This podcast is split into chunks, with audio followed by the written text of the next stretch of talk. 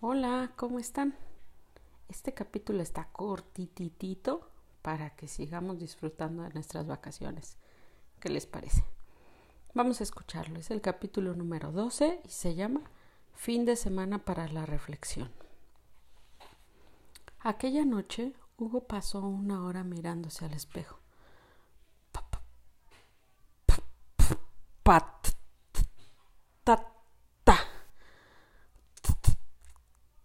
trastada, queso.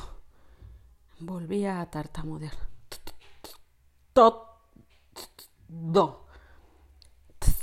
Terremoto.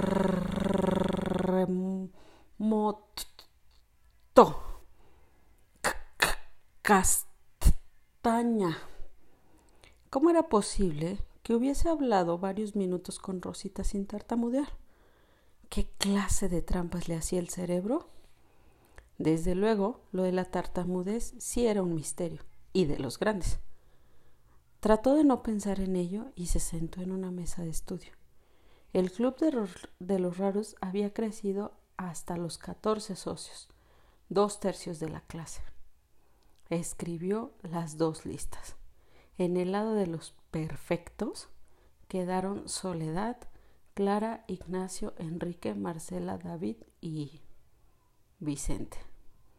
Claro que poner a Vicente en la lista de los perfectos era un atentado contra el sentido común porque, en el fondo, el más raro era él, siempre a contracorriente. ¿Qué hacía que uno se convirtiera en el matón de la clase? ¿Qué tipo de estupidez mental lo llevaba a molestar a todo el mundo o a golpear a los más pequeños o, o débiles? ¿Escudaba así su propia impotencia, ese miedo a la vida del que había hablado? Vicente era incapaz de leer un libro.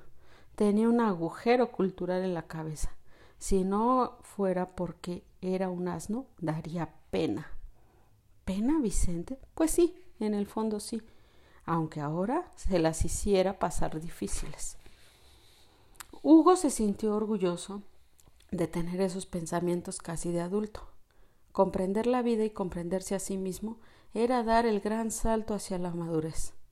Bueno, por lo menos ahora, con el club en marcha, Vicente dejaba de ser una pesadilla. Ya eran muchos y eran fuertes. Hugo sonrió orgulloso. El éxito de su idea era abrumador. Nunca faltaría quien se riera de él haciéndose el gracioso o comportándose como un idiota cuando él dijera como un pato en lugar de decir cuatro. Ni faltaría quien se riera de Bernardo cuando confundiera romanos por rumanos, o la de los lentes de Matilde, o de la nariz de Juan Pablo, o de la obesidad de Ricardo. Pero el hecho de no saberse solo los ayudaba mucho. Catorce raros y siete normales. ¿O no? Soledad era una chica muy fina, de las que cuidan su imagen y, procuran verse siempre muy coquetas. Clara casi lo mismo, feliz con su inmensa mata de pelo negro azabache, la cual hacía ondear como una bandera al viento. Ignacio era el galán de la clase, ojos grises, labios gruesos. Enrique no se quedaba atrás y siempre se ponía de perfil para que se notaran los, sus rasgos varoniles. Marcela era la simpática, un bicho, soltando chistes sin parar, moviendo las manos para que se vieran sus perfectas y pintadas uñas, que más bien parecían jardines ambulantes porque siempre las llevaba con flores dibujadas. David, por último, era el más fuerte, todo un atleta. Además, los seis eran buenos estudiantes. De Vicente mejor no decir nada. ¿Cómo se podía tener un cerebro de mosquito e ir tan campante por la vida? Bien, tenía un fin de semana por delante, dos maravillosos días para hacer muchas cosas, aunque a veces llegaba el lunes y no había hecho ni la mitad de lo que se había propuesto. Vamos a organizarnos.